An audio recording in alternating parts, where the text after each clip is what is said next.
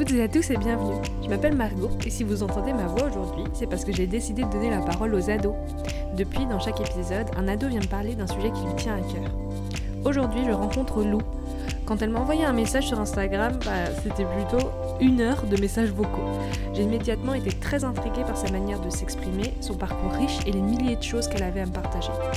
Puis j'ai su qu'on allait aborder un thème que je voulais aborder depuis longtemps sur ce podcast, grandir. Lou est passionnante, inspirante, très motivante. Vous laisse avec son histoire. Allez, écoute et prends-en de la graine.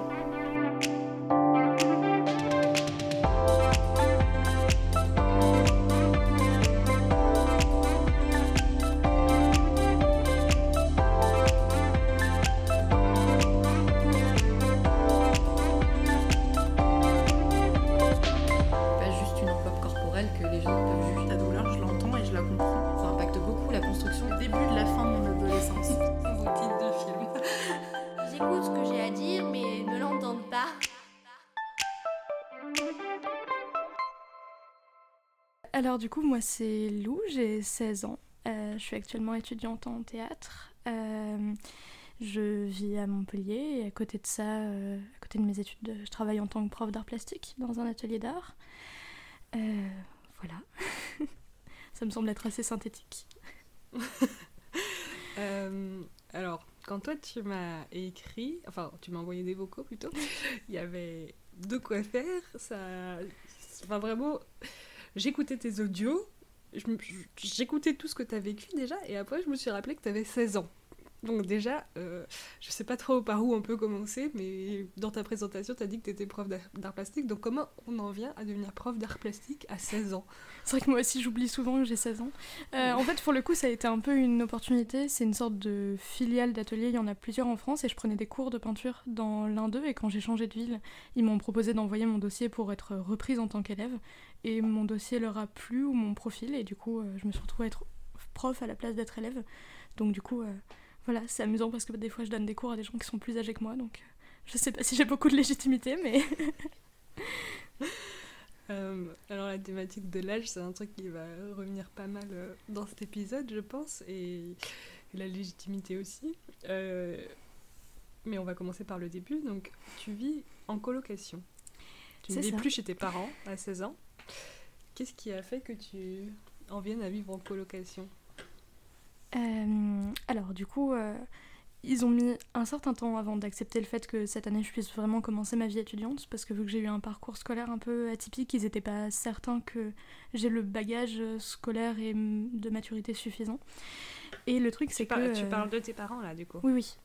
Et à partir du moment où ils m'ont donné le feu vert, il y a eu un peu un enchaînement de plein d'événements, c'est-à-dire que dans une même semaine, voire quasiment le jour même, j'ai des amis à moi qui m'ont dit qu'ils avaient une place de libre pour moi dans une coloc, euh, plusieurs écoles de théâtre qui m'ont donné une réponse euh, favorable au fait que j'intègre euh, leur formation, et du coup, il y a vraiment eu. Ça, a été très compacté, puisque la même journée, j'ai emménagé, j'ai commencé un stage d'intégration dans une école, c'est allé très très vite, moi non plus, je, je crois que je réalise toujours pas vraiment, mais j'ai eu beaucoup de chance à ce niveau-là. euh, Voilà. Donc tu es allé un petit peu vite sur euh, ton parcours scolaire un peu particulier. Moi, je veux bien que tu développes un peu euh, là-dessus quand même. Ben, j'ai essayé de gagner du temps. mais euh, alors, euh, pour faire un bref résumé, j'ai eu un parcours euh, plutôt classique jusqu'à mon entrée au collège. Au collège, puisque j'avais été diagnostiquée au potentiel intellectuel, entre autres, j'ai été dans un cursus spécialisé pour jeunes personnes neuroatypiques. Donc du coup, il y avait des autistes Asperger, des HPI, des personnes avec des troubles 10, tout ça. Euh, et du coup, il était courant dans ce cursus-là de pas sauter de classe parce que c'était plus les professeurs qui s'adaptaient à nous que nous qui devions nous adapter au système scolaire. Pourtant, au bout d'un moment, le décalage devenait trop flagrant et euh, du coup, j'ai commencé la classe de troisième, mais euh, il a été décidé que je passe directement en seconde au cours de celle-ci. Donc du coup, j'ai entre guillemets sauté la troisième. Voilà, j'ai parcouru mes années lycée qui ont été chaotiques au possible, mais voilà. Et il se trouve que mi-première euh, rebelote, euh, alors euh, j'ai eu notamment des gros gros problèmes de phobie scolaire, entre autres, et ça a été un peu le déclencheur pour que mon entourage enseignant prenne conscience de ça. Et je leur ai demandé s'il était possible d'accélérer un peu ma scolarité en me faisant passer en terminale parce que je ne pensais pas pouvoir tenir encore un an et demi. Et Ils ont dit que c'était pas possible, mais d'un autre côté, je leur ai dit c'était pas possible de sauter à troisième non plus, et ça s'est fait. Donc du coup, j'ai essayé un peu de négocier, et du coup, euh, ce qui s'est fait, c'est que j'ai suivi les cours de terminale, mais confinement arrive, et euh, de ce fait, j'ai pas pu passer mon bac parce que c'était trop une galère administrative en temps normal, alors en temps de, de bac en distanciel, c'était clairement impossible. Donc à l'heure actuelle, euh, j'ai le niveau terminal, comme je sais, j'avais terminé mon lycée, juste euh, administrativement, j'ai pas encore mon bac que je vais passer en candidat libre à la fin de l'année. Mais du coup, je me retrouve à avoir entre guillemets sauté deux classes, euh, que les classes qu'on n'a pas le droit de sauter vu qu'il y a des diplômes à la clé. Et j'ai donc zéro diplôme, même pas mon brevet. Peut-être que j'ai mon flocon, mais à part ça, j'ai aucun diplôme valable dans ma vie. C'est déjà bien le flocon, hein Voilà. Et c'est pour ça que, voilà, que je me retrouve du coup. Euh, en fait, je me suis retrouvée voilà, à la fin de, de l'année scolaire en me disant euh, Bon, bah, j'ai pas de diplôme, pas de contrôle continu, euh, pas de parcours scolaire typique pour justifier le fait que je sois allée à l'école. Et je suis obligée de faire ce qui me plaît, zut alors. et, et d'aller vers, des, voilà, vers des parcours qui valorisent le parcours plus qu'un dossier parce que du coup j'étais pas inscrite sur Parcoursup, tout ça. Euh, d'où le fait que je me dise, tiens, qu'est-ce que j'aime dans la vie? Oh, mais je fais du théâtre depuis 8 ans, il y a peut-être un truc à creuser là-dedans, et, euh, voilà, où j'en suis. super, c'est fou. enfin, vraiment, c'est, c'est un parcours qui est. Bah, j'ai jamais entendu ça en fait, déjà, pour commencer. Euh, dans tes vocaux, tu m'avais parlé un peu plus en détail de, de quand on a diagnostiqué que tu étais au potentiel. Et euh, tu m'as dit que ça avait changé quelque chose dans ton appréhension, euh, bah, ou dans ton rapport à toi-même surtout, et sur euh, le fait que ça, ça validait un peu comment tu te sentais et ça a modifié ta manière d'appréhender le monde. Est-ce que tu veux un peu développer là-dessus? Oui, oui. alors je pense que depuis toute petite, j'ai toujours été un peu en marge des enfants de mon âge voilà, la phrase qui était récurrente quand j'avais 3-4 euh, ans, c'était oh, elle parle comme dans un livre. Et euh, j'ai toujours eu une facilité avec le langage, et ce qui a fait que. Je, ouais, il y a toujours eu cette distance avec les personnes de mon âge, comme quoi j'étais une intello, ou euh, même moi, je, je voyais un peu l'enfance comme une perte de temps et je voulais devenir adulte plus vite, parce que pour moi, c'était comme ça que je serais écoutée, que j'aurais de la légitimité. et quand donc le diagnostic a été un peu une recherche de la part de mes parents parce que j'avais des gros gros problèmes d'anxiété étant enfant qui se caractérisaient par de l'eczéma géant. Donc euh, voilà, ça me faisait des problèmes d'insomnie, euh, du coup des gros problèmes de peau, tout ça. Et euh, ils ont contacté tous les acupuncteurs, les rebouteux, les sorciers possibles parce que les médecins fonctionnaient plus. Et puis un jour on a dit peut-être qu'on pourrait essayer de voir un psy aussi. Et, et voilà, c'est comme ça que de fil en aiguille, j'ai eu un peu tout un tas de diagnostics, donc entre autres le fait d'être au potentiel, mais également euh, de l'hyperactivité, de l'hyperactivité émotionnelle, de l'hypersensibilité, tout ça, tout ça, tout ce qui va ensemble. voilà. le, bon, le bon package pour commencer dans la vie. Et c'est vrai qu'à partir de là, j'avais euh, j'avais toutes ces informations-là, tous ces mots compliqués pour un enfant de 9 ans, mais pas ce que ça signifie et pas de réponses qui vont avec. Donc j'ai eu l'impression qu'on m'a tamponné une étiquette sur le front et que je devais faire avec. Surtout que bien sûr les profs étaient informés, donc euh, même si c'était pas forcément visible, il y avait des différences de traitement de ma personne. Et euh, du coup, je suis rentrée dans un truc un peu obsessionnel où je me disais, on me répète en boucle que je suis différente des autres, faut que ça se voit. Comme si je devais aller valider ces diagnostics, comme si des gens s'étaient embêtés pour que je comprenne ce que j'étais, donc faut pas que j'aille euh, à l'inverse de ce qu'ils m'ont appris que j'étais en fait. Et euh, du coup, j'ai développé une obsession pour être parfaite. J'avais lu euh, Les petites filles modèles de la comtesse de Ségur, et pour moi, c'était mon, mon, goal absolu dans la vie. C'est-à-dire qu'il fallait que je me tienne la plus droite possible, il fallait que je dise jamais un gros mot. Je m'étais mise à vous voyez mes parents, alors ils comprenaient pas ce que je faisais. ah ouais, t'as poussé le Ah non, mais vraiment. et voilà, et hum, et en fait, du coup, moi, je, comprenais pas pourquoi les gens, ils étaient pas heureux de voir que je leur montrais ce qu'ils avaient envie de voir. Alors qu'au contraire, enfin, les gens avaient juste envie que je sois euh, nature, que je vive une enfance épanouie. Et en fait, je me suis privée toute seule de mon enfance parce qu'il fallait que je paraisse adulte. Il fallait que, à aucun moment dans ma personnalité, dans mon apparence, on voit que je suis une enfant. Alors, euh, du coup, j'ai des vidéos de moi à 9 ou 10 ans qui sont hilarantes. On me voit faire oh, Bonté disgracieuse des choses comme ça. Ah ouais mais voilà, mais je, voilà, je me prenais tellement au sérieux. Mais, euh, et en plus, c'est la période où j'ai commencé le théâtre. Et j'ai eu un peu le contre-coup de ça, où je jouais des personnages adultes. Et pour moi, ils étaient plus intéressants que moi. Du coup, je reprenais des tics de langage de mes personnages, euh, tout ça. Donc, euh, du coup, c'est en ça que le théâtre, pour moi, c'est un peu une histoire d'amour-haine, parce qu'elle a toujours été dans les extrêmes. Soit extrêmement destructrice en effaçant un peu la personne que j'étais, soit comme aujourd'hui, extrêmement positive.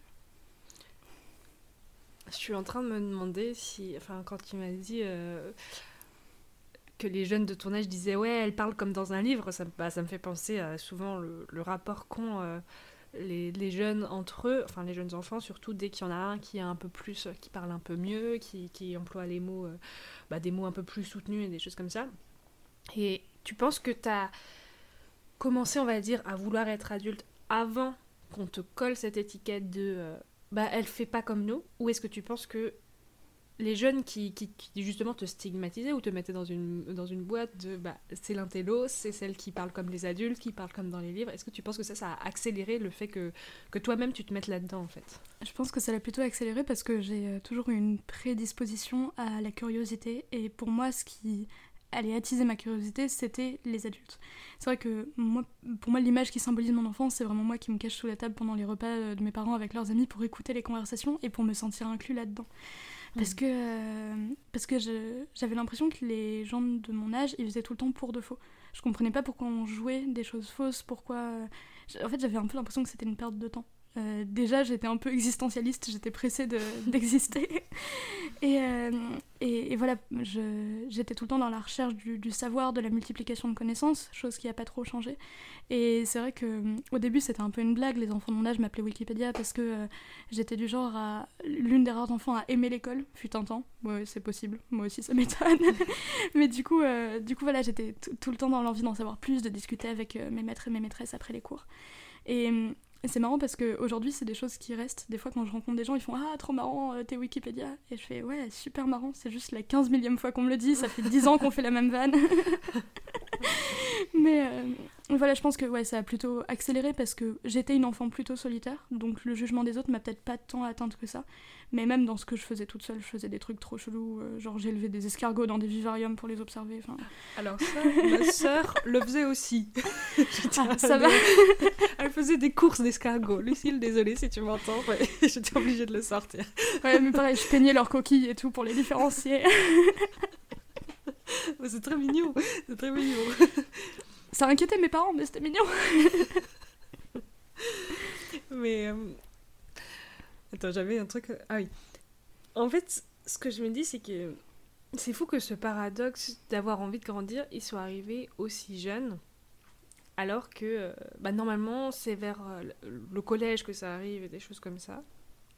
Et, euh, et qu'aussi jeune, on t'est un peu euh, bah, pour le fait de- d'en savoir plus ou de vouloir en savoir plus. D'où est-ce que tu penses que, que ça vient? Pourquoi tu penses que tu avais ce genre de remarques? Enfin, de la part de, des gens qui t'a- qui t'adressaient ces remarques, qu'est-ce qu'ils pensaient, eux, de leur côté? Bah, je pense que déjà, moi, enfin, je. je- Enfin. Justement, vu qu'on disait que j'étais plus intelligente, en tout cas les psys, tout ça, j'ai un peu bloqué mon intelligence émotionnelle et mon empathie au profit d'une intelligence euh, du savoir. Et ce qui fait que j'ai pas toujours eu le tact d'interpréter ce que les autres me disaient, parce que justement, euh, j'étouffais mon hypersensibilité au profit euh, de mon hyperactivité ou d'autres traits comme ça qui paraissaient plus intellectuels. Et, et je pense que je, et c'est toujours le cas, je peux parfois paraître un peu oppressante et hautaine, parce que justement, euh, j'ai envie d'aller tellement loin dans la connaissance des gens que je peux porter un regard qui peut être, euh, qui peut paraître supérieur sur eux. Et euh, moi, ça a toujours été quelque chose de compliqué à gérer parce que justement, mon envie d'aller vers l'autre, mon attirance naturelle pour l'humain, bah, des fois, elle passait pour de la curiosité malsaine ou, euh, ou une sorte de, oui, comme, comme si j'étais un collectionneur et que je voulais mettre les gens dans un cabinet de curiosité. Quoi. Et peut-être que mes camarades l'ont ressenti comme ça. Euh, après, euh, aussi, je pense que enfin, quand on est enfant, on se moque un peu de, des traits des adolescents. Euh, voilà, quand on est en primaire, on voit les gens dans la cour du collège, ils sont ridicules, ils se prennent pour des grands. Et je pense que du coup, vu que moi j'ai vécu mon adolescente quand j'avais 9 ans à peu près, du coup, ils voyaient chez moi les caractéristiques qui les faisaient trop marrer chez les collégiens et que ça a un peu amplifié ce truc-là. Qu'est-ce que tu as aujourd'hui comme relation amicale Oh, j'en ai plein. Euh, quoique. J'ai plein de copains, je sais pas si j'ai beaucoup d'amis. C'est un peu euh, Ouais. l'éternelle question. Mhm. Euh, mais je dirais que ce qui est à la source de la plupart de mes relations amicales, c'est des gens qui vont réussir à me stimuler culturellement. C'est-à-dire que que soit des gens avec qui j'ai des points communs ou au contraire rien en commun. Si on arrive à trouver cette alchimie dans la discussion pour euh, tout le temps avoir envie de s'apprendre des trucs, de se tirer vers le haut, de vivre des aventures, de rechercher des émotions fortes, extrêmes, de l'euphorie, tout ça, pour moi ça va être un peu le pilier de, de, tous mes amours, que ce soit des amours amicaux ou relationnels. Et, euh, et du coup, bah, j'ai les amis de ma troupe de théâtre, forcément, parce qu'on se connaît par cœur, on passe 24 heures sur 24 ensemble. On est là pour étudier les émotions, donc encore heureux qu'on en est les uns pour les autres. Et puis après, euh, en fait, je rencontre tout le temps des gens. Euh, je, tous les jours, je vais faire de nouvelles rencontres. Je vais constamment aller en soirée, même si c'est pas forcément un milieu qui me plaît, mais juste pour pouvoir être euh, dans la découverte de l'autre. Et j'ai enfin, l'impression que tout le monde m'attire et que je vais aller essayer de dénicher la petite flamme qui pourra matcher avec la mienne. Et tu penses que ça te vient d'où ce, ce besoin justement d'être euh, surstimulé tout le temps Est-ce que c'est lié à ton au potentiel ou c'est pourquoi tu as ce besoin de vivre si intensément? Euh, bah parce que j'ai peur de l'ennui et de la solitude. Euh, parce que bah, justement, depuis toute petite, j'ai un peu une obsession pour le fait de perdre mon temps et de pas exister. C'est un peu la phrase euh, si l'arbre il tombe au milieu de la forêt euh, et que personne l'entend, est-ce qu'il existe quand même? Et bien j'ai un peu ce rapport-là à la solitude. De euh, est-ce que si enfin toutes les, pensées qui me traversent, tous les, euh, si je les transmets pas, euh, elles n'existent pas. Tous les savoirs que j'ai, si jamais je vais pas aller proposer d'éduquer les gens, ils n'existent pas, ils servent à rien. Et c'est pour ça que même aujourd'hui, je me tourne vers des choses qui sont liées euh, à la transmission orale et, euh, à, la, ouais, à la parole, que ce soit en tant que future comédienne, en tant que professeur. J'ai vraiment cette idée de les choses ne servent à rien pour moi parce que moi je suis euh, éphémère euh, dans euh, 50 ou euh, 80 ans je vais crever et tout ça ça s'envolera et ça ira nulle part enfin quelles que soient les croyances qu'on a mais dans l'idée où j'ai envie que chaque chose que je peux accumuler chaque prise de conscience que je peux avoir elle soit utile pour quelqu'un moi, indépendamment, je vaux rien. Par contre, je peux valoir beaucoup si jamais je vais semer un peu de mes pensées, de mes savoirs à des gens, les rendre heureux, j'espère. Donc, euh, Ça me. Enfin, tout ce, que, tout ce dont on a parlé jusqu'ici, ça me fait penser à. à- je m'étais noté que tu avais, parlé d'un projet euh, humanitaire euh, que tu avais fait avec ta classe. Au humanitaire ou soli- solidaire, je sais plus. euh, je pense que c'est plutôt solidaire quand on est encore au lycée. Mais. donc, tu as dit que tu avais commencé à t'engager pour un refuge de migrants et tu as dit que tu avais aimé retomber en enfance. Euh, par, enfin, grâce à ce projet-là. Qu'est-ce que Euh, ça veut oui. dire Alors, euh, pour le coup, ce projet-là, c'était pas du tout en lien avec mon lycée. Enfin, c'était. Ah ouais. euh, en fait, le lycée m'a ouvert une porte sur l'humanitaire parce que euh, on avait une classe justement solidaire qui récoltait des fonds pour le Burkina Faso, tout ça, tout ça. Et du coup, à cette période-là de ma vie, j'ai commencé à beaucoup me politiser, beaucoup m'engager. Je faisais euh, des manifs tous les quatre matins. euh, je cherchais toutes les associations possibles euh, où je mentais sur mon âge pour pouvoir m'engager et tout. Et, et c'est vrai que ça m'a beaucoup marqué cette expérience-là. En fait, je pour expliquer un peu pour les auditeurs. je faisais du- une sorte de, de soutien scolaire. En fait, j'aidais de jeunes réfugiés à atteindre le niveau scolaire qui correspond à leur âge qu'ils puissent après être euh, intégrés dans la classe qui leur correspond en fait et puis qu'ils puissent être rescolarisés. Et euh, pour moi, c'était euh, justement il y avait un peu ce côté retour en enfance parce que il fallait prendre les choses à leurs racines et voir de manière globale. Moi qui aimais tant aller découvrir chaque personne, je pouvais pas faire du cas par cas. J'étais obligée d'une certaine manière d'associer aussi basiquement un âge à une classe. Chose que moi j'avais toujours voulu qu'on oublie pour moi. Je voulais pas que qu'on me limite à mon âge, tout ça. Et là finalement c'était juste d'accepter que euh, chaque chose vient en son temps, que euh, à chaque âge il y a des choses à apprendre, il y a des expériences à vivre, et apprendre à dissocier leur parcours, qui était déjà très fort, et leur parcours scolaire. Et du coup, je pense que ça m'a mis un peu, enfin, ça m'a apaisé un peu par rapport euh, au fait que j'aimais pas qu'on m'associe à mon parcours scolaire. Parce que finalement, eux, j'étais en train de les associer et c'était plus une porte ouverte pour eux.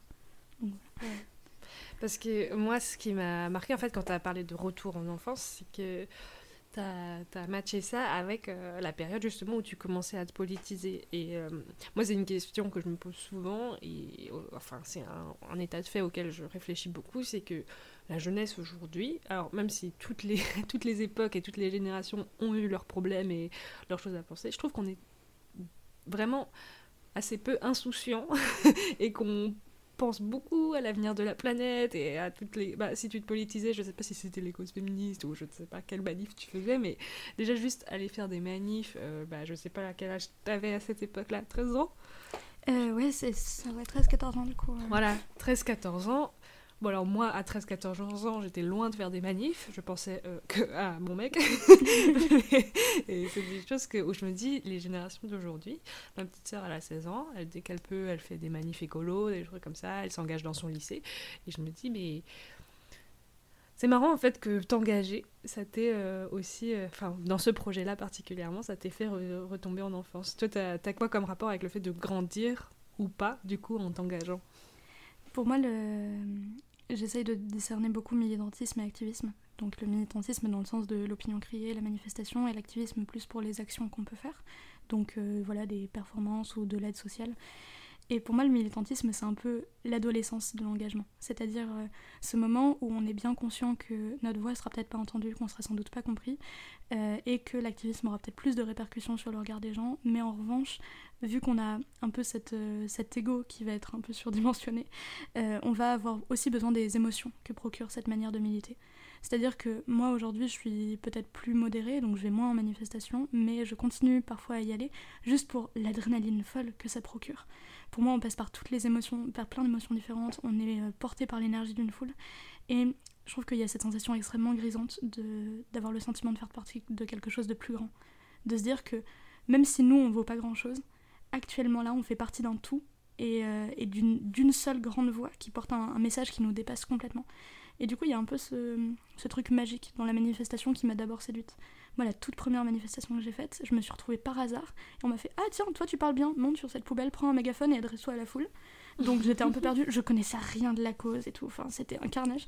Et là, je commence à parler, à faire euh, Ouais, est-ce qu'on pourrait arrêter d'essayer de faire brûler votre lycée et on pourrait commencer à faire une manif tranquille? Et là, grand silence dans la manifestation. Et d'un coup, j'ai eu l'impression un peu d'être un, parent à qui on a mis son enfant entre leurs mains, tu sais, ah merde, j'ai des responsabilités, je peux pas les poser sur le côté. Et, euh, c'est vrai que depuis, voilà, j'ai gardé un peu cet amour de la foule et, euh, et de comment voilà, une seule personne peut transmettre des énergies assez fortes pour gorger une foule de colère, mais de colère plutôt saine ou d'espoir ou, de, ou d'énergie. Et, euh, et c'est vrai que voilà, aujourd'hui, je me tourne plutôt vers des choses de l'ordre de l'activisme parce que j'ai l'impression que c'est un peu, voilà, quand on fait mûrir notre euh, rapport à l'engagement, c'est un peu l'étape suivante, parce qu'on se dit que justement ça permet une meilleure visibilité, des, réactions euh, plus spécifiques plutôt que des réactions à quelques slogans euh, qui veulent pas dire grand chose. Mais, mais voilà, militer m'a beaucoup aidé à, à, arriver à être en colère. Parce que, voilà, moi dans mon éducation, c'était. Enfin, même dans. J'arrive pas à me mettre en colère. Et c'était le seul endroit où j'arrivais à, à avoir une catharsis de tout ça. Ok. Alors, je vais revenir sur la question de que tu n'arrives pas à te mettre en colère juste après, mais non, non, t'inquiète, c'est juste pour pas l'oublier. Je le dis pour pas l'oublier.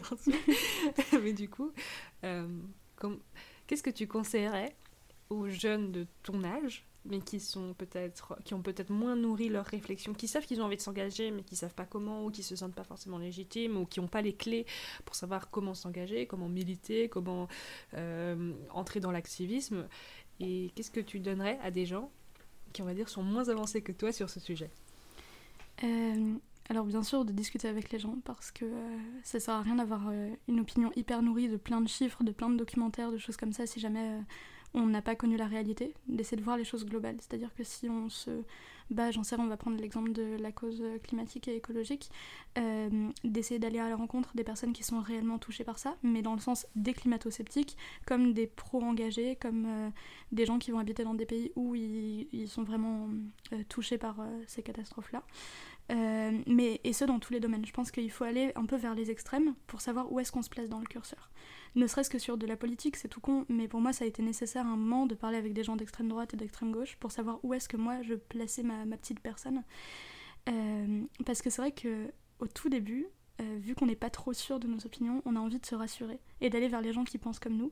Et du coup, on se dit Oh, trop bien, j'ai des copains, donc ça veut dire que j'ai raison.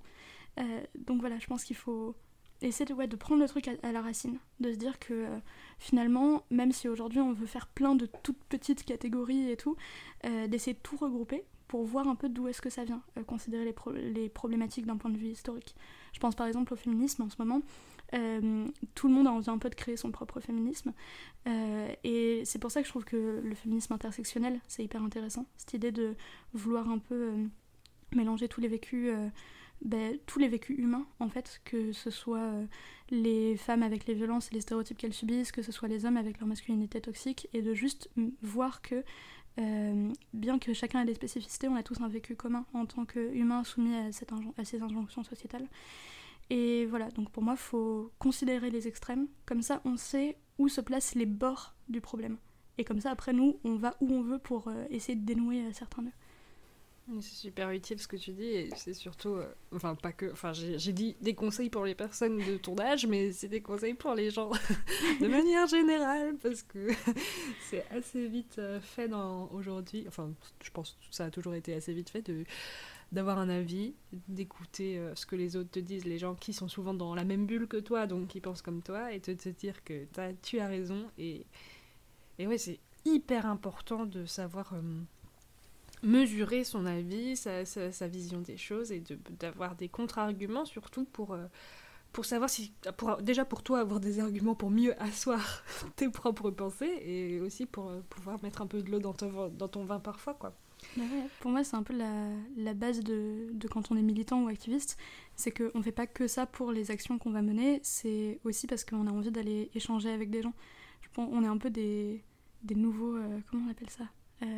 Des nouveaux prêtres qui vont euh, faire les, les terres pour aller coloniser un peu. euh. Non, mais dans l'idée où... ouais, dans, dans l'idée où il y a une forme un peu de, de- ouais, de syncrétisme, on essaye de convaincre les gens et de les rallier à notre cause. Euh, et je me rends compte que moi, il y a plein de choses que je fais aujourd'hui qui sont pas tant pour moi parce qu'on sait qu'à une toute petite échelle de l'individu, ça va rien changer, mais parce que je me dis, tiens, peut-être qu'un jour je vais discuter avec des gens et que même si ça va pas radicalement changer leur mode de vie, ça va un peu semer des graines pour leur faire se poser des questions. Que ce soit des questions qui vont les amener à être contre mon point de vue ou en faveur, peu m'importe. Mais par exemple, euh, je suis végane et, euh, et c'est vrai que euh, en soi, juste moi aller acheter mes petites graines et mon petit quinoa à la con, ça change rien pour personne. Par contre, le fait de- d'en parler avec des potes qui vont être carnistes ou euh, de même genre de leur faire des plats véganes et tout, ça va attiser leur curiosité et ça va amener des débats super intéressants. Euh, de voir que les arguments peuvent être aussi riches des deux côtés, mais du coup de leur faire comprendre qu'il y a un peu bah, justement ces deux extrêmes, eux ils pourront décider de se placer dedans et de changer pourquoi pas leur mode de consommation. Je pense que voilà, il, faut se rendre compte que on fait jamais les choses complètement pour nous. En tout cas moi c'est mon mode de pensée parce que nous, on n'est pas grand-chose à l'échelle des 7 milliards. Par, contre, on peut s'adresser à 7 milliards de personnes et du coup changer beaucoup de choses à l'échelle globale. Comment euh, tu... tu es reçu aujourd'hui par les adultes euh, quand tu exposes tes, tes pensées, tes, tes convictions? Est-ce que tu te sens légitime avec tout le bagage intellectuel que tu as et avec tout le fait de pouvoir asseoir tes idées avec euh, une bonne expression et des choses comme ça Est-ce que ça, tu, sens que tu es écouté ou que ça change rien parce que tu as 16 ans encore au final? Ça dépend des adultes. En fait, je me retrouve dans une situation un peu délicate où euh, euh, la génération de mes amis vont aller jusqu'à euh, 30 ans et la génération de mes parents commence à 40 ans. Ce qui fait qu'en à peine 10 ans d'écart, en fait, je côtoie des personnes qui ont presque le même âge. Donc j'ai du mal à savoir ce qui est adulte aujourd'hui. Parce Mhm. que, euh, en fait, tous mes potes sont adultes, mais mes parents sont adultes, et c'est dur, du coup, de, de répondre à ça. Mais je dirais que. euh, souvent, les adultes se rassurent en. Quand, quand ils sont un peu dépassés par ce que je peux leur dire, ils vont justement essayer de me refaire descendre à mon statut d'adolescente. Euh, moi, il y a un, un mot que j'aime beaucoup pour me caractériser, c'est impertinente. Où justement, souvent à la fin des débats, je dis ouais, non, mais je dis tout ça, mais bon, je suis qu'une ado impertinente de 16 ans. mais, euh, mais du coup, euh, ouais, pour moi, il y a, y a vraiment cette idée où, quand j'ai des relations conflictuelles avec mes parents, par exemple, un truc tout bête, mais aujourd'hui, avec mon père, on se parle plus. Et c'est drôle parce que ma mère est persuadée que c'est moi qui ai arrêté de parler à, mon père, alors que ça venait de son initiative. Mais parce que dans les schémas habituels, c'est l'adolescent qui va chercher à s'émanciper, qui va tuer le père selon Freud, etc. Et, euh, et ouais, j'ai l'impression que quand c'est des adultes vraiment plus âgés, et du coup qui vont pas faire partie de mon cercle à moi, où on va un peu oublier les nuances d'âge, euh, ils ont du mal à se dire que euh, si moi, en tant que jeune adulte, futur adulte, euh, je, peux avoir des réactions qui vont être plus ou moins enfantines, bah, eux ne peuvent pas en avoir. Alors que je pense que quand on discute un peu plus intimement avec des adultes, on se rend compte que l'adolescence n'est jamais vraiment finie. Elle est finie qu'à partir du moment où on considère que le fait de grandir est arrêté, il y a un peu rien de plus triste. Donc, euh, ouais, je pense que pour moi, c'est un peu ça. C'est euh, j'accepte que je serai en perpétuelle euh, métamorphose et que je vais continuer à grandir longtemps. Et tout le monde arrive à me considérer comme euh, une personne assez mature, sauf ceux qui se disent qu'ils se sont arrêtés dans leur processus et qui, du coup, moi, disent que je suis toujours en, métamorphose. C'est super intéressant. J'essaie d'intégrer les choses pour pouvoir faire des transitions qui vont entre les questions. Mais du coup, euh, je voulais revenir sur cette notion de tu n'arrives pas à te mettre en colère. C'est quoi ça Très grande problématique. C'est vraiment con pour quelqu'un qui fait du théâtre, quoi. Euh, Parce que déjà, même juste quand tu dis que tu es engagée, activiste, militante, tu es souvent en colère quand tu milites pour quelque chose. Bah ouais, j'ai j'ai l'air assez vénère de l'extérieur. Enfin, ça me, ça me fait rire parce que j'ai l'impression que de l'extérieur, je dégage voilà, quelqu'un qui a un gros caractère, euh, qui, euh, qui parle beaucoup, qui parle fort, qui tout ça. Mais euh, quand on me met à côté de mes parents, par exemple, je suis mais effacée. Mais littéralement, euh, j'ai été gommée du paysage. Euh, depuis toute petite, je nourris, euh, enfin l'un des plus gros sentiments que que j'ai connus dans ma vie, c'est la culpabilité. Ou alors bon, forcément, ça vient du schéma habituel de parents séparés, être la navette entre les deux, entendre les critiques des uns envers l'autre et réciproquement. Donc déjà, voilà, ça vient un peu évidemment de là. Mais après, euh, toujours dans ma vie, j'ai l'impression que tout était de ma faute, euh, que j'étais responsable des malheurs de tout le monde. Vraiment, euh, j'étais ce type d'enfant qui porte le poids de l'univers sur ses épaules, euh, je, ouais, je, me rappelle quand j'étais petite, des fois je me mettais à pleurer quand on prenait la voiture parce que je me disais qu'à cause de moi on polluait trop. C'est vraiment j'ai ouais, cette culpabilité très récurrente. Et du coup pour moi, la colère, euh, parce que c'est comme ça que je l'ai vécu de par euh, ma famille, tout ça, la colère c'était associé à la violence. Et c'était associé à la méchanceté. Et la violence c'était faire mal. Et la violence du coup c'était rendre les gens malheureux. Et si je rendais les gens malheureux, ça allait exacerber cette culpabilité. Et du coup, c'est vrai que, on va dire, euh, ces dernières années, quand je vivais encore chez mes parents, mais que c'était rendu très compliqué, souvent, eux, ils allaient me balancer beaucoup de violence envers moi pour essayer de me faire réagir, parce qu'ils ils en avaient marre que, ben, justement, je j'ose pas crever l'abcès et aller euh, vers de la colère euh, envers eux. Euh, du coup, voilà, ils, me balançaient tout ça, et en fait, moi, je me refermais, mais comme une huître. Mais c'est-à-dire que littéralement, je me mettais en boule, je bougeais plus, et dans ma tête, je répétais en boucle faut que je disparaisse, faut que je disparaisse, faut que je disparaisse. Et, et c'est vrai que je me disais, en fait, enfin, comme si j'autorisais tout le monde à m'envoyer de la colère, à m'envoyer de la violence, et que je devais l'intérioriser, parce que si à un moment je la ressors, ben, ça va faire du mal aux gens. Et du coup, j'ai vraiment intégré ce truc-là, que moi, c'était ok que j'en ressente et pas les gens. Mais du coup, ça faisait des gros blocages de communication. Et du coup, aujourd'hui, je sais que c'est vraiment encore trop intériorisé et que ça va prendre du temps pour bosser là-dessus. Mais j'essaie du coup de commencer par désamorcer des trucs de communication, oser dire les choses aux gens, même si elles sont pas forcément positives. Déjà, accepter qu'il n'y a rien de positif ou négatif, c'est juste une question de perception. Et, euh, et c'est vrai que du coup, je me suis rendu compte qu'au moins ça m'avait servi à être hyper ok avec mon rapport à la critique. C'est-à-dire que voilà, quand je vais, quand ma troupe va me faire des retours sur une scène, même qui vont être très négatifs, ben, je vais considérer ça de manière hyper positive parce que je suis habituée à me dire que c'était ok de recevoir des choses négatives. Mais par contre, Ouais. moi j'ai du mal à dire ça aux gens. Ouais, donc d'un côté, ça, ça fait une, une- ça, ouais, ça t'a donné une certaine force parce que c'est, pas facile d'accepter la critique. C'est très dur aujourd'hui, je trouve. Et, et en même temps, ouais, c'est, important de savoir critiquer et de savoir euh, dire quand les choses vont pas. Et souvent, c'est ce qui facilite la situation aussi, de crever les abcès et de dire que ça va pas. Ça, ouais, ça facilite souvent les choses. Je me suis rendu compte avec les années. C'est vrai que moi j'ai pas Euh, eu de crise d'adolescence. Moi j'ai jamais élevé la voix de mon- devant mes parents. J'ai même euh, même les conneries euh, d'adolescence classiques, euh, je les ai toujours faites en y réfléchissant. J'avais besoin que ce soit conscientisé. Je les ai jamais faites pour m'opposer à mes parents. Et du coup des fois ils comprenaient pas. Ils disaient mais t'es- t'es sûr que t'avais pas envie un peu de faire les trucs parce qu'on n'était pas d'accord? Je dis bah non. Enfin déjà je savais pas que vous étiez pas d'accord donc. mais euh, voilà. Mais il y a pas longtemps il y a une comédienne de ma troupe qui m'a dit un truc que j'ai trouvé vraiment très très intéressant. Elle m'a dit euh, quand t'es sur scène, parfois on n'arrive pas bien à lire les émotions que tu joues parce qu'elles sont toutes nuancées par la peur. Et pour moi, c'est très très vrai. C'est-à-dire que je suis quelqu'un de naturellement très très anxieuse. Euh, voilà, j'ai fait beaucoup de crises d'angoisse, souvent ça se transformait en troubles anxieux généralisés tout ça. Mais dès toute petite, j'ai fait de l'insomnie, tout ça, de, de l'eczéma comme je disais tout à l'heure. Et pour moi, c'est vraiment ça, c'est que j'arrive pas à me mettre en colère parce que pour moi, colère dans ma tête, c'est le même sentiment que culpabilité. Et la culpabilité, c'est surtout de la peur. Et c'est pareil, même pour la joie, parfois je me dis, ah non, mais si j'ai une joie trop débordante, euh, c'est pas bien. Du coup, pareil, retour à la culpabilité, à la peur.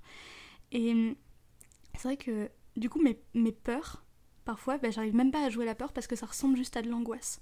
Mais parce que moi, c'est ce que je. Comme si j'osais pas être effrayée, que tout de suite j'étais dans une intériorisation dont je me renferme et j'angoisse. Donc voilà, je sais pas ce que ça dit de moi, mais je suis quelqu'un qui a peur. Bah, ça me donne envie de creuser un peu sur euh, le rapport avec tes parents. Alors, on va pas partir dans une séance de psy, quoi. Moi, ça me va une thérapie gratuite. Mais euh, tu m'as dit que c'était un peu. Enfin, le fait que tu grandisses vite, le fait que tu fasses tes choix toi-même, le fait que tu partes euh, de ta maison, le fait que tu fasses du théâtre aujourd'hui, ça n'a pas aidé dans ton rapport avec ton père. Oula, alors. déjà, pour faire un petit portrait de mon père, euh, parce que je pense que ça explique pas mal de choses, euh, il est euh, immigré seconde génération, donc en fait, son père à lui est né au Cambodge, il est venu en France pendant l'invasion des Khmer Rouges, tout ça, tout ça.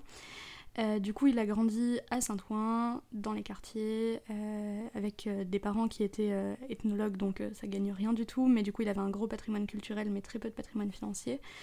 Et euh, il a construit toute son existence par rapport à l'élévation sociale. Euh, c'est-à-dire qu'il a fait son cire, il est devenu officier, machin, militaire, très haut gradé, tout ce qu'on veut. Et du coup, pour lui, j'ai toujours été élevée en disant Regarde, Lou, t'es blanche parce que t'as perdu le métissage, donc t'as de la chance, tu passes bien en société. T'as un prénom français, donc du coup, tes origines ne se voient pas non plus. T'as un énorme patrimoine culturel que j'ai conservé, mais t'as en plus le patrimoine financier de par ta mère, tout ça. Euh, tu as été dans des bons établissements, tout ça, tu as de la chance. Donc j'ai grandi en me disant j'ai de la chance, je suis la personne la plus privilégiée du monde, je suis une archi-bourgeoise, euh, alors que mon père, lui, a grandi à Saint-Ouen, il avait une vie tragique et tout. Il me racontait tout le temps comment il se faisait agresser en sortant du collège, enfin il a adoré romancer sa, vie. C'est vraiment sortait les violons dès qu'il me parlait de son enfance. Limite il allait à la mine, il avait une orange à Noël. Hein. ah bah ça tous les parents. Hein. Voilà. Mais donc... Euh, voilà, du coup, j'ai reçu de sa part une éducation un peu réactionnaire de par euh, ben, son milieu militaire, tout ça, mais en même temps très ouverte sur la culture, de par euh, tous les bouquins qu'il m'a transmis. Euh, j'ai l'image de mon père dans son fauteuil en cuir, son verre de whisky, qui lit du Daniel Pennac, et voilà, ah le stéréotype, vraiment. La romance continue. L'intellectuel de gauche qui écoute France Inter, vraiment tout y est. Bref, donc voilà, ça c'est mon père. Et, euh, et j'ai jamais été proche de lui euh, parce que j'ai plutôt été élevée par ma mère. Euh, mes parents sont divorcés quand j'avais un an, je les ai jamais connus ensemble. Et je dirais qu'à partir de mes 9 ans, justement, quand j'ai eu cette espèce de début d'adolescence, j'ai commencé à le détester. Parce que je comprenais pas comment cet homme ne pouvait faire aucun effort pour me connaître, pour chercher à comprendre qui j'étais, parce qu'il me répétait tout le temps non mais euh, je, te connais, je te connais depuis que t'es toute petite, je sais qui t'es, et je lui en voulais du coup de limiter ma personne à moi enfant. Et je dirais que ça a été le cas jusqu'à mes 14 ans. Et en gros, un jour, il y avait des gros soucis dans mon lycée avec ma mère, tout ça. J'avais besoin de, de reprendre les choses à zéro, de repartir sur de nouvelles bases. Et je l'appelle et je lui dis euh, Papa, est-ce que je peux venir, venir, venir vivre chez toi? Et, euh, et, là, il m'a dit Mais bien sûr, j'attends ça depuis des années, c'est une évidence. Et du coup, d'un coup, la tendance a été inversée. Pour moi, mon père, c'est devenu mon modèle. D'un coup, je me suis rendu compte en quoi il m'avait influencé, en quoi, euh, voilà, quand on dit qu'on recherche le père dans les relations amoureuses, d'un coup, j'ai théorisé ça à fond. et je suis allée vivre chez lui, du coup. Ça a été assez compliqué parce que ma belle-mère y était pas trop favorable, tout ça. c'est sûr que voilà, il avait reconstruit sa famille de son côté dont je faisais pas partie. Et, euh, et voilà, l'année se déroule, donc ça a été ma seconde année de lycée où je vivais à Lyon, du coup, chez lui. Et là, j'ai un peu commencé à construire une image qui allait dans son sens, qui allait du coup pareil dans cette idée de euh, euh, l'élévation sociale, euh, quelque chose un peu patriotique, donc vraiment la bonne élève. Je faisais une prépa Sciences Po en cours du soir à côté du lycée. Et donc du coup pour lui c'était acté que je me prédestinais à aller conquérir le dernier milieu de la société, la, dernière, le dernier barreau de l'échelle qu'il n'avait pas encore conquis, c'est-à-dire la politique. Et, et du coup, euh, le jour où euh, j'ai quitté le lycée, du coup, euh, à cause de la phobie scolaire, pour lui, ça a été la première grosse tâche dans le, dans le programme. il comprenait pas que. Enfin, pour lui, sa mentalité, c'est tout ce qui te tue pas te rend plus fort. Et pour lui, c'était un aveu de faiblesse, en fait. C'était. Ouais, enfin, c'était pas du tout ok que je fasse ça. Donc, il m'a un peu mis à la porte une première fois en me disant Non, mais de toute façon, si t'es plus au lycée ici, t'as rien à faire ici. Donc du coup, voilà, j'ai vu chez ma mère, paf, le confinement, tout qui s'enchaîne. Et après, j'essaye de lui reparler. Euh, on a un peu essayé de recoller les morceaux comme on pouvait. Et euh, pour lui, en gros, il avait réussi à accepter le fait que je sois plus forcément scolarisée, à condition que je sois au CNED. Donc euh, voilà, déjà énorme pas. et je lui ai dit non mais je, je suis désolée mais je, ça, ça, sert à rien en fait parce que ben justement je, j'avais déjà le niveau de lycée suffisant, euh, ça me servait à rien de passer encore plus de temps. Et voilà, pour lui, c'était. Enfin, ouais, quand je lui ai expliqué que je voulais faire du théâtre, pour lui, c'était la démotion absolue. C'est vrai que je passais de, euh, du parcours tout tracé, avec de bonnes notes, avec la prépa qui va bien pour aller à Sciences Po, et d'un coup, j'allais me retrouver à être saltimbanque. et, euh, et voilà, les choses se sont envenimées, et puis il y avait plein de petits codes. En gros, euh, il avait déménagé, et puis comme par hasard, il n'y avait pas de chambre pour moi, donc du coup, je dormais dans le salon. Il y avait voilà, plein de petites choses où il revenait à son schéma familial dont je faisais pas partie. Et un jour, on, a discuté, donc euh, pareil, euh, lui qui me dit des choses, moi qui me ferme comme une huître, on est habitué au schéma maintenant. Et il m'a dit cette phrase Non, mais de toute façon, fais ce que tu veux, et une belle vie, va t'amuser avec tes copains, je pense qu'on se reparlera pas avant longtemps. Du coup, un peu sous-entendu ce fait que je j'allais vers une vie euh, immature, un peu de, ouais, de débauche et très. Euh, enfin, oui, qui était voilà, beaucoup plus vers l'amusement que vers le sérieux et vers l'utile. Et voilà, ça a été un peu étrange parce que euh, par exemple, je sais que mon grand-père, il ne sait pas qu'aujourd'hui je ne suis plus au lycée et que je fais des études. Euh, quand, enfin, les dernières semaines avant qu'on se parle, comme quand, on était dans des dîners un peu mondains avec des collègues de mon père, je devais faire croire que j'étais toujours scolarisée. Euh, et, à chaque fois, voilà, j'avais mon petit briefing pour être la bonne fille de colonel et, pas être ouais, la, la théâtreuse. voilà. Donc du coup là on s'est plus parlé depuis euh, six mois je crois. Et euh, la question à l'heure actuelle, parce qu'on est quelques jours avant Noël, et euh, c'est est-ce que est-ce que je vais aller le voir à Noël ou pas Voilà. Eh ben, c'est triste et en même temps c'est étrange comme Enfin, quand je reçois ça, après, bah, ouais, ça fait déjà bien 40 minutes qu'on enregistre. le plus long épisode de Prends la graine. le truc va durer 10 heures non-stop. Mais tu vois, depuis le début, tu me, tu me donnes toutes ces informations qui, qui, qui dans mon esprit, euh, construisent une image de toi très adulte. Et euh, c'est vraiment étrange maintenant de, de passer à ce moment-là de l'épisode sur ta relation avec ton père qui, au final, euh, bah, t'infantilise au point de ne plus vouloir te parler si tu fais pas ce que lui souhaite pour toi, quoi.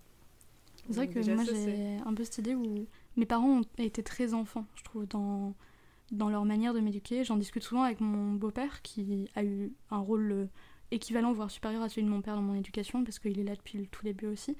Et il me disait que vraiment il voyait mes parents comme des enfants et que du coup il comprenait le fait que j'ai dû un peu porter les responsabilités de ce qu'ils faisaient. C'est-à-dire que voilà, c'est des gens qui sont comme moi très passionnés, très dans les extrêmes, euh, et que euh, du coup, des fois, ils, prenaient des décisions euh, d'un coup ou voilà, qui étaient un peu déconnectées de toute réalité. Et c'était à moi, à une époque où on a envie justement d'être dans l'imaginaire, d'être dans le jeu, de devoir être un peu le retour à la stabilité, à la normalité, à la rigueur. Et c'est pour ça que ça a été vraiment un gros coup de pied dans la fourmilière, d'abord de quitter le lycée, puis de vivre indépendamment, parce que ça a été de dire, je, vous aime tellement, mais le truc c'est qu'on se fait du mal mutuellement parce que vous vous inquiétez de me voir grandir trop vite et moi je m'inquiète de ne pas vous voir assumer les rôles que vous devriez avoir en tant qu'adulte. Qu'est-ce que. Enfin, maintenant que tu as grandi et sûrement réfléchi à toutes ces questions et tout ça, qu'est-ce que ça te fait de te dire que ton père euh, te disait que tu avais de la chance que tes origines ne se voient pas sur ton physique? Euh, alors je, comprends, parce qu'effectivement dans les années 80, c'est pas comme aujourd'hui. Aujourd'hui c'est une fierté quand les enfants ils parlent dix langues et que euh, et voilà, le, métissage est un peu à la mode. Et, mais à l'époque c'était pas du tout le cas, surtout bah, dans les quartiers populaires, parce que c'était cette idée où il y avait ouais, beaucoup de, de ghettoisation des différentes nationalités. Et c'est sûr que euh, pour les Asiatiques, c'est pas forcément les meilleurs euh, stéréotypes. En tout cas, c'est pas des, des stéréotypes de, ouais, de, de, dureté et de résistance à cet environnement qui sont valorisés. Et, euh, et c'est vrai que moi, ça a toujours été une grosse incompréhension que euh, mon grand-père n'ait pas appris le khmer, donc la langue du Cambodge, à mon père, que surtout que mon grand-père, il est euh, ethnologue traducteur de contes traditionnels cambodgiens, donc vraiment le truc euh, très, ouais, très ethnique et très tourné vers les origines. Et du coup, moi, je nourris une fascination. Pour moi, le Cambodge, c'était cet univers du conte, c'était mon grand-père dans son bureau avec tous ses livres et toutes ses pièces de musée, mais qui veut pas en parler. Euh, et j'y suis allée quand j'étais toute petite, enfin quand j'avais, je crois, 7-8 ans. Donc c'est pas l'âge idéal pour y aller parce que quand on a 8 ans, on a malheureusement peur de la pauvreté, on a une distance avec les populations locales, donc c'était clairement pas un voyage cadeau. Mais, mais voilà, pour moi, ça a vraiment nourri ce, fantasme absolu. Et, euh, et c'est vrai que je... le Cambodge, bien que ce soit une culture que je connaisse peu, est venu s'imposer dans ma vie en tant que substitution au père. C'est-à-dire que euh, à partir du moment où on ne sait plus parler, j'ai commencé à vouloir apprendre le khmer, à euh, commencer à me renseigner sur comment est-ce que je pouvais voyager là-bas. Je me suis rendu compte que je pouvais potentiellement avoir la double nationalité si je parlais couramment la langue. Donc vraiment, aujourd'hui, c'est l'un des premiers trucs dont je parle quand je rencontre les gens. Alors que bah, justement, c'est quelque chose qui se voit pas du tout physiquement. Et c'est même presque devenu un complexe de ne pas pouvoir porter ces origines qui, pour moi, sont très fortes. Parce que justement, elles c'est toute la branche de ma famille qui a un peu voulu se cacher et moi j'ai envie de revaloriser cette culture. Et j'aimerais que les gens m'en parlent d'eux-mêmes. Mais c'est juste, mais c'est sûr que de l'extérieur, j'ai l'air de la petite blanche privilégiée euh, qui, euh, qui n'y connaît rien au vécu d'immigrés. quoi. Ouais. Comment tu te sens euh, Comment tu, tu joues tu... Comment toi vraiment tu te sens par rapport à ça? Tu devrais ouvrir tes émotions et ton cœur le plus de manière transparente, la plus transparente possible, je vais y arriver. Euh, par, par, rapport à quoi? Par rapport à, à tes, tes, origines en fait et, ah. et ouais et je sais pas j'ai pas envie de, de, de, de, trop étayer ma question parce que j'ai envie que tu, que tu parles librement. Qu'est-ce qui te vient en tête quand je te dis comment tu te sens par rapport à tes origines? Euh, pour moi, c'est euh, la, la, relation entre la France et le Cambodge, c'est un truc qui va en, un seul sens en fait. C'est sûr que les Français ont pas mal aidé le Cambodge pendant la guerre, si je dis pas trop de conneries.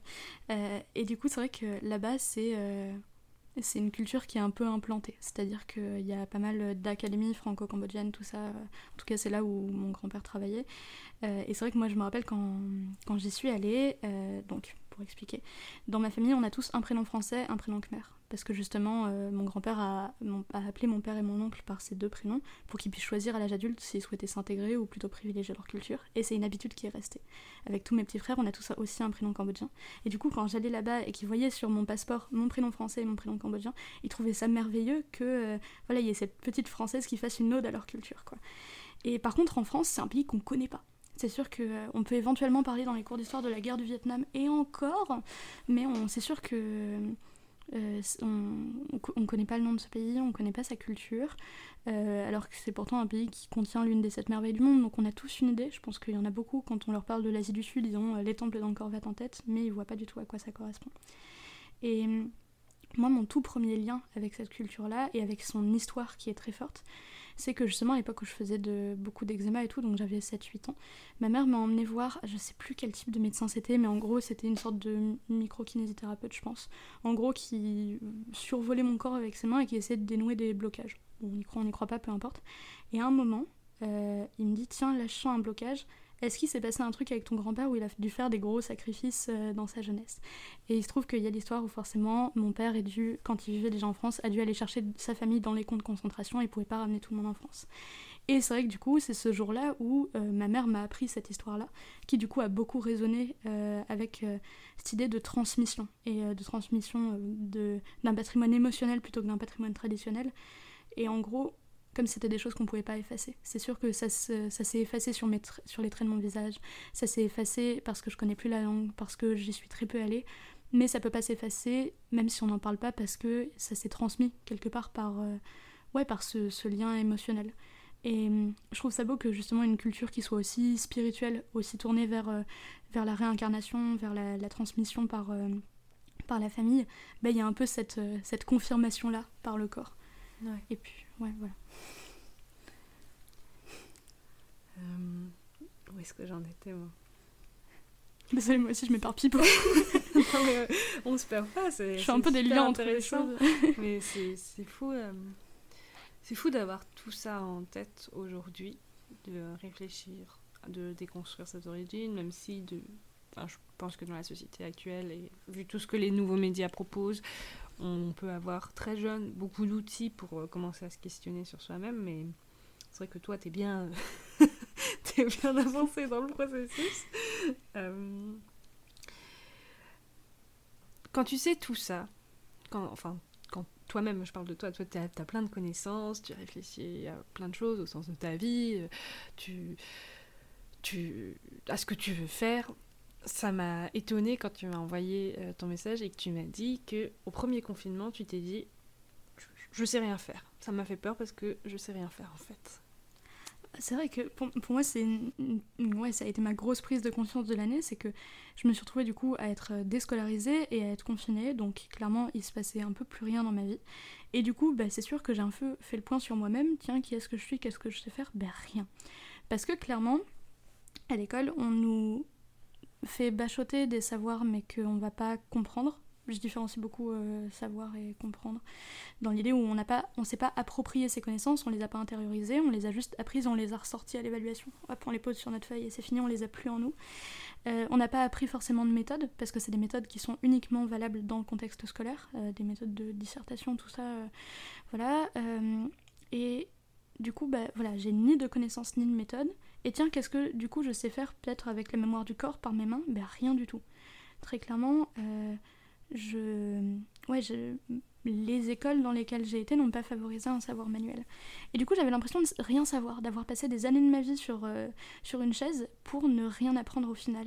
Et que toutes les leçons que j'ai pu avoir, c'était des choses que j'avais appris à l'extérieur. Et je me suis dit, tiens, là, je suis dans une situation où euh, mon job, c'est de créer ma propre école parce que j'en ai plus. Donc, du coup, euh, je me suis retournée vers un savoir très concret. Euh, c'est comme ça que je me suis mise à la couture, que je me suis mise à la peinture, que je me suis mise à la sculpture, à tout ce qu'on veut.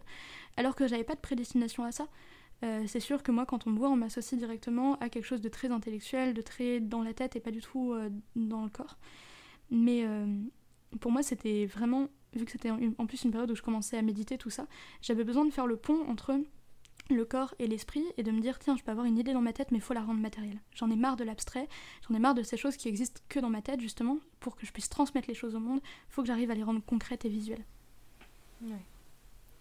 C'est, c'est- ça résonne beaucoup en moi ce que tu me dis parce que bah, c'est un truc dont j'ai longtemps eu honte et même encore aujourd'hui c'est un peu compliqué pour moi parce que je sais que j'ai appris beaucoup de choses mais euh, j'ai beaucoup de mal à m'en souvenir après les examens. Et euh, par exemple j'ai fait trois ans de droit euh, bah, bon ça a été des années compliquées pour moi pour plein de raisons donc ça fait qu'il y a beaucoup de choses que j'ai oubliées, mais je me dis souvent, bah, quand il y a des questions un peu euh, juridiques, on se tourne souvent vers moi et moi je suis là, oh là, non, c'est la mauvaise personne. J'étais peut-être trois ans à la fac de droit, mais vraiment, euh, alors bon, bien sûr, je, je sollicite pas du tout ces connaissances, donc euh, forcément ça, ça se perd au fur et à mesure, mais ouais, c'est souvent quelque chose dont j'ai honte et euh, c'est peut-être pour ça aussi, je me dis, euh, c'est toi en fait qui me fait une séance de psy. c'est pour ça que je me dis, je me lance dans plein de projets à côté, des trucs concrets comme ce podcast et j'ai plein d'idées souvent mais pour des choses qui n'ont rien à voir avec euh, avec les cours donc ouais c'est hyper ouais, intéressant clairement, c'est ce à quoi j'ai pensé avec ce podcast. Je me suis dit, tiens, c'est plus intéressant encore que de donner de la parole à une génération un peu invisibilisée, c'est surtout de garder une trace, parce qu'il n'y a rien de plus éphémère que l'adolescence. Du jour au lendemain, on change radicalement de point de vue, de personnalité, euh, et, euh, et du coup, je trouve ça très intéressant de me dire que ça se trouve, demain, je vais écouter ce podcast et je vais me dire, mais qu'est-ce que j'ai raconté? C'est pas moi, ça me ressemble pas. Et pourtant, il y aura rien de plus vrai que cette capture d'un instant. Et du coup, je- ouais, je trouve ça intéressant que du coup, tu as un rapport à la mémoire particulier, parce que bah, tout se lie un peu par rapport à ça. Ouais, c'est vrai que euh, le souvenir et la mémoire, c'est un truc qui sont très très présents. Enfin, j'ai toujours écrit des journaux, j'ai toujours euh, collé des photos, récupéré tous les souvenirs possibles. Et je trouve que, en tant qu'adolescent, participer à ce podcast, c'est se faire un cadeau à soi-même parce que retrouver cette discussion quand il sera plus grande, ça vraiment, je pense que ça, ça fait quelque chose, quoi. Et en même temps, tu dis c'est très éphémère et je suis certaine que c'est éphémère, mais en même temps, ça pose les bases de l'adulte que tu seras ensuite. Parce que tout se construit là-dessus, tu vois. Et bon, bien sûr, tu construis ton adolescence sur la jeunesse que tu as été, ou en opposition, ou quoi, mais c'est là que tu deviens adulte. Forcément, c'est le moment de transition. Donc, euh, Moi, ça me fait trop rire de me dire que là, je suis en train de dire des trucs hyper euh, sérieux et premier degré, mais que dans 10 ans, je me dirais, je connaissais rien à la vie. Vraiment, ça me fait trop rire. donc voilà, je, je, me, je, me, souhaite de continuer à déconstruire et de, ouais, chaque jour, remettre en question ma pensée. Et, euh, et voilà, c'est un peu ma mon, ma motivation de 2021, c'est j'ai passé 2020 à déconstruire, maintenant il est temps de construire. Et je me dis, tiens, ouais, peut-être dans 5 ans, dans 10 ans, quand je réécouterai des choses comme ça, de moi qui suis archi déconstruite, qui veut tout prendre à sa racine, voir les choses de manière globale, une fois que j'aurai développé mes points de vue, que je me serai plus trouvée, qu'est-ce que je penserais de cette discussion-là? Et voilà. Donc je suis curieuse. C'est ma petite capsule temporelle à moi. c'est ça. Euh, qu'est-ce que je voulais dire. Comment tu te sens aujourd'hui par rapport au fait d'avoir peut-être grandi plus vite que les autres, enfin pas peut-être, avoir grandi plus vite que les autres, disons les choses, est-ce que euh, est-ce que tu es un peu triste, on va dire, d'être passé à côté d'une enfance avec le recul que tu as aujourd'hui? Euh, Clairement pas. parce que, parce que pour moi, grandir, ça sert à une chose, ça sert à justement prendre conscience de... Euh, enfin, en tout cas pour moi, la manière de bien grandir, comme dirait Saint-Exupéry, éviter de devenir une grande personne, mais devenir plutôt un adulte, euh, c'est de laisser euh, parler la part d'enfant qui est en chacun de nous. C'est-à-dire qu'on le voit, les adultes qui font des métiers qui leur plaisent, c'est des gens justement qui ont suivi cette part d'enfance. Et justement, je me dis, tiens, peut-être qu'aujourd'hui, je suis arrivée à un stade de maturation qui peut être proche de celui d'un adulte, mais du coup, je suis consciente de ce qui, de l'enfant en moi, et je peux lui donner libre cours total parce qu'en plus je suis dans un domaine artistique où c'est ce qu'on demande. On nous demande sur scène de revenir des gamins, de, laisser ouais, libre cours à, ouais, notre part d'enfance, d'impertinence, à notre imaginaire. Et je pense que du coup, euh, là où des adultes se retrouvent à 30 ans avec cette, euh, ce constat-là de Ah tiens, je viens de comprendre l'enfant que j'étais, et où ils peuvent pas le faire parce qu'ils vont être prisonniers du schéma social qu'ils ont construit, moi, je suis, j'ai encore zéro responsabilité. Euh, je peux faire tout ce que je veux. Et pourtant, j'ai déjà ces clés de compréhension-là. Donc, certes, je me suis privée d'une part d'enfance, mais je peux la retrouver de manière démultipliée maintenant, avec toute la liberté que j'ai en plus, avec tous les, moyens que j'ai en plus, les connaissances. Donc, ouais, pour moi, c'est une chance. Je m'amuse trop maintenant. Et c'est vrai que c'est une chance parce que. Enfin, je me souviens de moi plus petite plutôt, on va dire, euh, jusqu'à la moitié de ma, la première moitié de, ma, de mon adolescence, j'étais quelqu'un de très créatif. Je faisais beaucoup de choses, des bricolages tout le temps. Je collais des papiers, des machins, des trucs, de la poterie. Voilà. Vraiment, je faisais de la musique. J'étais vraiment très créative. Et après, à un moment, la pression des cours, euh, cumulée à juste le fait de grandir et, et le, jusqu'à la fin de mes études en droit, on va dire c'était euh, bah, j'ai arrêté en fait. Et, et quand j'ai arrêté mes études en droit qui ne me plaisaient pas et quand je suis partie faire autre chose qui me laissait beaucoup plus de temps libre en fait. C'était surtout ça mon problème. C'était que j'avais plus de temps libre et plus de temps où mon esprit était tranquille pour faire d'autres choses. Bah, au moment où j'ai arrêté ça et où j'ai retrouvé du temps j'ai vraiment eu l'impression de d'éclore à ce moment-là, tu vois, et vraiment de grandir là et de, de reprendre un peu le pouvoir euh, sur ma vie. Et, c'est vrai que c'est hyper important et il faut être courageux quand, quand tu l'as oublié, on va dire, cette part d'enfant qui est en toi. Et euh, il faut pas la lâcher en fait. il faut pas la lâcher parce que ça se voit en fait quand tu te sens moins bien. Alors, j'ai pas envie de faire des généralités, mais ça se voit que es, si t'es pas épanoui et et c'est pas le but de la vie non plus de pas s'écouter donc euh, voilà. Normalement la question euh, on va dire euh, signature de ce podcast c'est est-ce que tu as hâte d'être un adulte? Mais j'ai l'impression que tout l'épisode a répondu à cette question donc plutôt qu'est-ce que tu dirais à la Lou qui qui commence à grandir trop vite et qui se sentait peut-être pas forcément à sa place au début ou perdue ou ou seule? Qu'est-ce que tu dis euh, aujourd'hui? Déjà, je pense que j'irai lui faire un câlin en premier. Parce qu'une image vaut mille mots, qu'un câlin vaut mille mots. non, mais parce que ouais, je pense que du fait d'avoir eu beaucoup de tendances autodestructrices et tout à travers toute mon enfance et adolescence, euh, je pense que j'ai besoin de me montrer que je peux me donner de l'amour à moi-même. Ensuite, euh, en vrai, je lui dirais que, que c'est pas grave, que qu'il n'y a pas de phase négative, il n'y a que des phases qui construisent et qui nous font évoluer, et que bah, faut juste être en accord avec euh, ce qui lui semble juste, être en accord avec son temps, avec euh, les choses qui la traversent. C'est-à-dire que moi j'ai vraiment ce truc-là aujourd'hui de quand j'ai une idée, même une idée bête, je vais la faire jusqu'au bout et je vais aller la pousser jusqu'à son extrême parce que euh, j'ai envie que la moindre de mes petites idées se transforme en phase significative de ma vie pour que je m'en souvienne. Et voilà, et du coup je lui dirais mais que si elle a vraiment le, ouais, le moindre petit truc à la con qu'elle a envie de faire, faut qu'elle le fasse et faut que ouais, qu'elle se fasse confiance, je pense. Que qu'elle s'arrête pas à l'idée qu'elle se fait euh, des choses parce que cette idée elle est complètement faussée et que en vrai elle fait n'importe quoi, elle fait des trucs trop bizarres et que du coup faut aller dans ces trucs bizarres à fond parce que c'est ça qui va la, faire grandir et l'inspirer. Et puis ouais je pense lui dire que que ça sert à rien de vouloir être un adulte parce que euh, ben, elle, elle sera heureuse qu'à partir du moment où elle comprendra qu'elle arrêtera jamais d'être une enfant. Voilà. Ça, c'est pas le- la, la phrase qui va être euh, en gros sur la photo pour désigner cet épisode. Mais par contre, vraiment, si je lui dis ça à la Lou de 9 ans, elle va me détester, elle va faire Ouais, tu comprends rien. je suis beaucoup plus intelligente que toi. Je fais Bah oui, bah bon, c'est pas grave.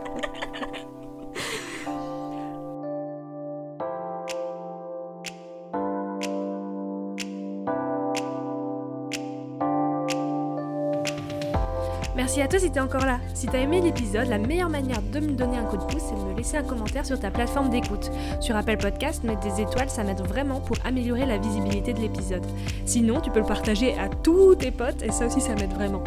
Prends-en de la graine est aussi sur les réseaux. Tu peux venir discuter avec moi sur Instagram ou sur Facebook. Et si t'es un ado et que t'as envie de participer, n'hésite pas à m'envoyer un message.